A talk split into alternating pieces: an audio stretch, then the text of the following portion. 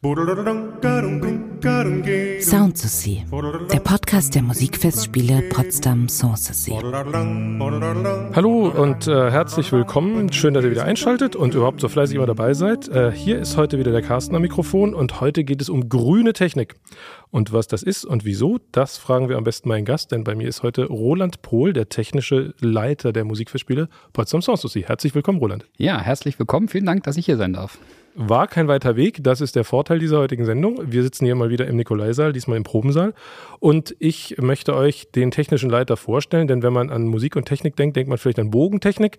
Aber wie das jetzt zusammenkommt und äh, was dein Technikbereich dazu beiträgt, dass es überhaupt Konzerte gibt, das wirst du uns jetzt heute mal näher erläutern. Aber vielleicht sagst du erstmal was zu deiner Person, denn was mich ja sehr gewundert hat, als ich dich kennenlernte, dass du feinere Sinne hast, hat ja schon damit zu tun, dass du eine ganz grüne Ausbildung hast, oder? Ah, ich weiß jetzt, was du mit grün meinst. Ja, das war ein großer Vorteil, als ich dann den einen oder anderen Gärtner damals mal angesprochen habe bei der Stiftung Preußischer Schlösser und Gärten, dort, wo wir so viele Veranstaltungen haben. Ja, ich bin nämlich ganz ursprünglich gelernter Gärtner, also ich weiß äh, um dieses Handwerk und man weiß nie, wofür man eine Ausbildung man macht, aber jetzt weiß ich es, denn man kann nämlich auch mal ein bisschen mitreden, wenn die Gärtner nämlich einem was erzählen. Mhm. Kennst du noch eine Eintopfmaschine? Hattet ihr sowas? Nein, wir, wir hatten einen kleineren Familienbetrieb und okay. da ging noch alles per Hand ohne Maschinen. Mhm.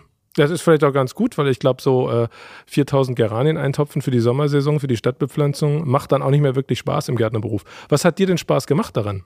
Natürlich hat mir großen Spaß gemacht, im Winter in den Gewächshäusern zu arbeiten und mhm. diesen wunderbaren Geruch von Zitrus und von frischen Blumen zu genießen und natürlich dann die bei 2000 äh, Tulpen dann zu pflanzen und natürlich alles vorbereiten, dass im Sommer dann die, die Pflanzen verkauft werden können in dem kleinen Laden, den wir oben hatten. Ja, das war natürlich schön. Weniger schön waren natürlich dann auch die Dinge, die nebenbei waren, nämlich, dass wir diese Tulpenzwiebeln vorher erstmal aus dem Keller rausholen mussten und mm. das war dann bei minus drei Grad, okay. ähm, war es dann ganz schön kalt. Aber es, wir, immer wieder sind wir zurückgekommen in das wunderbare, warme Gewächshaus. Mhm. Wenn man so an Leute mit grünem oder ohne grünem Daumen denkt, für mich ist da immer so die, die, die äh wie soll ich sagen, was die Spreu vom Weizen trennt, Leute, die ein Herz für verkümmerte Pflanzen haben oder Leute, die eine Orchidee, kaum dass sie drei trockene Blätter hat, auf die Straße stellen oder wegschmeißen. Gibt es bei dir sowas in der Biografie, dass du dich mal um so eine eigentlich schon verloren geglaubte Pflanze kümmerst und sie wieder aufgepäppelt hast? Ich weiß überhaupt nicht, wovon du redest. Denn, äh, wir hatten damals eine ganz kleine Palme, die wurde dann auf dem Komposthaufen geschmissen und das ist jetzt 30 Jahre her mindestens 35 Jahre her. Und äh, diese kleine Palme, die habe ich mir dann nach Hause genommen. Dann habe ich sie in einen kleinen Topf gestellt und dann äh, wurde sie immer größer. Jetzt ist sie 2,50 mhm. Meter groß und dann einen Meter großen Topf. Das heißt, in der Gärtnerei können einem die Projekte auch über den Kopf wachsen? Nie. Nie. 2,50? Jetzt gibst du aber ein bisschen an. aber worauf ich hinaus möchte, die Sorge steckt natürlich auch in der Sorgfalt. Ist so dieses sich kümmern, die Dinge wachsen sehen und die Dinge zu Ende bringen auch was, was dich in deinen Technikerberuf begleitet? Also in der Technik geht es in zwei Richtungen. Das eine ist natürlich langfristige Dinge, die man planen muss. Und alles andere ist genau auf einen ganz bestimmten Punkt eingerichtet, mhm. nämlich dann, wann der Einlass ist und die Besucher kommen. Also es, es ist zwei Dinge. Also man muss natürlich langfristig denken und Dinge verbessern, ähm, insbesondere natürlich an, an die Kosten und aber auch an die Möglichkeit für die Techniker, es einfacher zu gestalten und gut zu gestalten und effektiv zu gestalten. Und das andere ist natürlich nicht langfristig, sondern da ist dann ganz klar, am 15. Januar ist ähm, der Kartenverkauf und am 15. Juni ist die Veranstaltung und dazwischen ist es dann ganz schnell alles zu organisieren, was zu organisieren ist. Bist du jemand, der es gerne mag, wenn er dann, wie er auf seines Daches Zinn, auf die Veranstaltung kommt und alles schnurrt ab? Oder genießt du es auch bei all den Dingen, die man eben nicht absehen kann, reagieren zu können und auch spontan Lösungen zu finden für all das, was man nicht planen konnte? Ist das was, was dich stresst oder was dir dann zum Schluss auch Spaß macht, wenn du damit die Veranstaltung am Laufen hältst? Ja, also ich versuche es einzuhalten und zwar 90 Prozent Organisation und 10 Prozent Improvisation. Und diese 10 Prozent Improvisation, die ist natürlich das, was dann das Spannende in den letzten Tagen vor den Veranstaltungen, vor der Veranstaltung ist, äh, wo man dann noch schnell reagieren muss und Dinge überlegen. Und ich sage, mein Spruch ist immer, man muss nicht alles wissen, man muss nur wissen, wer es weiß. Und dann muss man ein Telefon haben mit ganz vielen Telefonnummern drin. Und dann werden diese kleinen spannenden Dinge noch schnell geklärt und das macht, mhm, macht ja. das macht viel Spaß.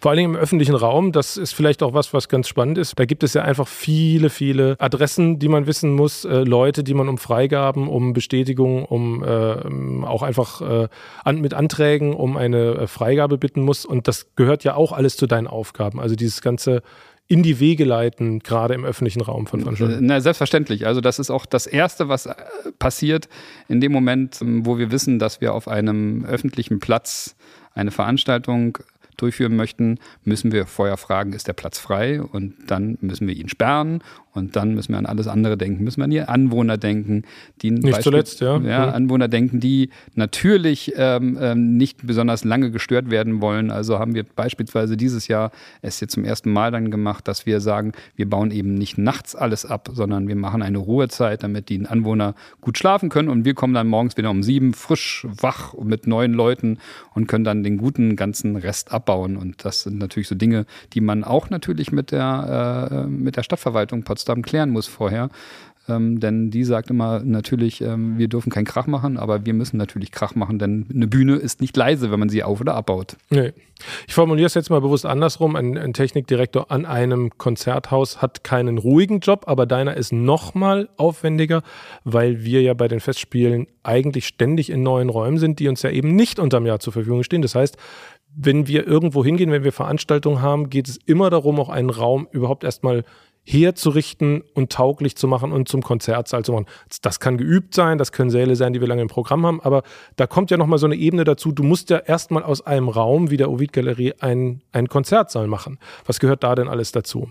Wir treffen uns natürlich erstmal mit dem Schlossmanager, der alte Name ist der Kastellan, und dann gucken wir uns den Raum an, dann überlegen wir uns, ähm, wo können wir eine Bühne hinstellen. Eine Bühne hat meistens drei Funktionen, nämlich erstens äh, an der richtigen Stelle zu stehen, zweitens, dass die Künstler erhöht sind und drittens, dass sie auch, genau, dass sie erhöht sind, dass man besser sehen kann und drittens, dass sie eben auch von den Besuchern getrennt werden. Das ist immer ganz wichtig. Es muss eine, eine Linie geben zwischen Besucher und Künstlern. In so einem kleinen Raum entsteht natürlich dann auch gleich der sogenannte Weg zum Platz, beziehungsweise der Fluchtweg, wenn mal ein Notfall sein sollte und zum dritten der Rettungsweg, wenn dann aus irgendwelchen Gründen plötzlich Rettungskräfte kommen müssen. Und da entsteht dieser Bedarf an einem, mhm. einem Weg.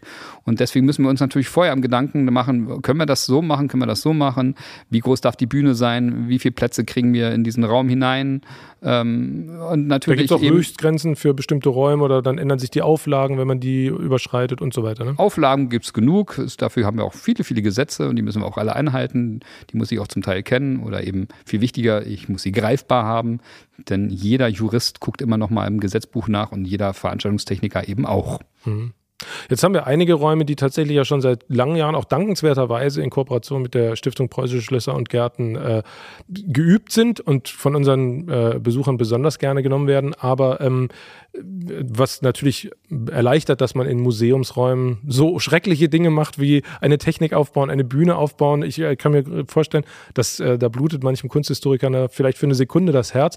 Aber es gibt natürlich auch jedes Jahr neue Räume. Magst du das auch gerne ganz bei Null anzufangen mit einem weißen Blatt Papier und zu sagen, da waren wir noch nie, äh, worum geht es jetzt bei dem Ort? Wir waren natürlich schon mal in der Erlöserkirche, das ist ein sehr schönes Beispiel. Mhm. Dieses Jahr äh, werden Muss man sagen, das ist die Oper David und Jonathan, da sind wir in der Erlöserkirche. Mhm. Genau, das ist ein Gastspiel aus Versailles und äh, sie werden ein zehn Meter hohes Bühnenbild äh, an die Stelle stellen, wo in der Erlöserkirche in der Nansenstraße der Altar steht.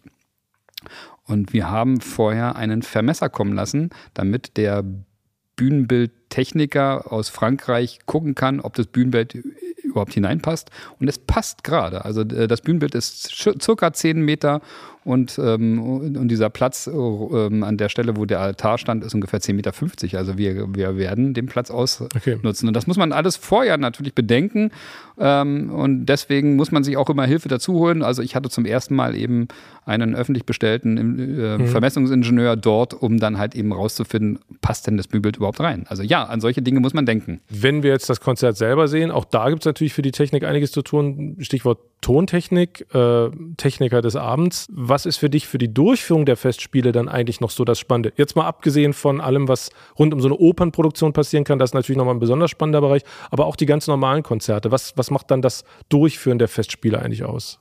Natürlich kann ich alles versuchen, vorher im Vorfeld zu organisieren und zu planen, aber irgendwann gibt es natürlich dann auch Techniker, die diese Veranstaltung durchführen. Ich übergebe meine Unterlagen den Technikern und sie sind dann die Techniker am Ort.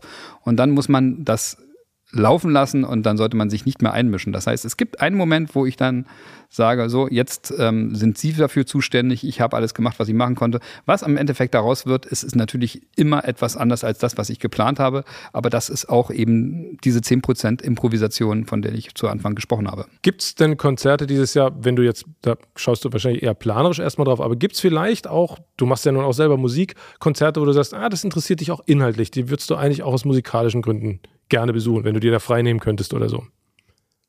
Ich bin ein Freund der alten Oper, also ich freue mich sehr auf David und Jonathan. Das mhm. wird mein persönliches Highlight. Da werde ich auch ganz viel noch vorher improvisieren müssen. Mhm. Ich freue mich aber natürlich auch auf die beiden anderen Opern im Schlosstheater. Es ist einfach sehr, sehr schön die Musik und das Bild auf der Bühne, die Darsteller, die Handlung und natürlich auch das Libretto zu genießen. Diese Einheit, das ist natürlich ähm, also die Oper Königin der Künste. Je mehr, du ziehst sie besser. einem Kammerkonzert vor. Ja, ja, ja. Wie ist das mit Open Airs? Bist du ein Freund von Open Airs oder sind das für dich Technikmonster vor allen Dingen? ich, ich mag auch ganz gerne Open Air Konzerte. Ich persönlich ähm, bin aber lieber in den geschlossenen Räumen.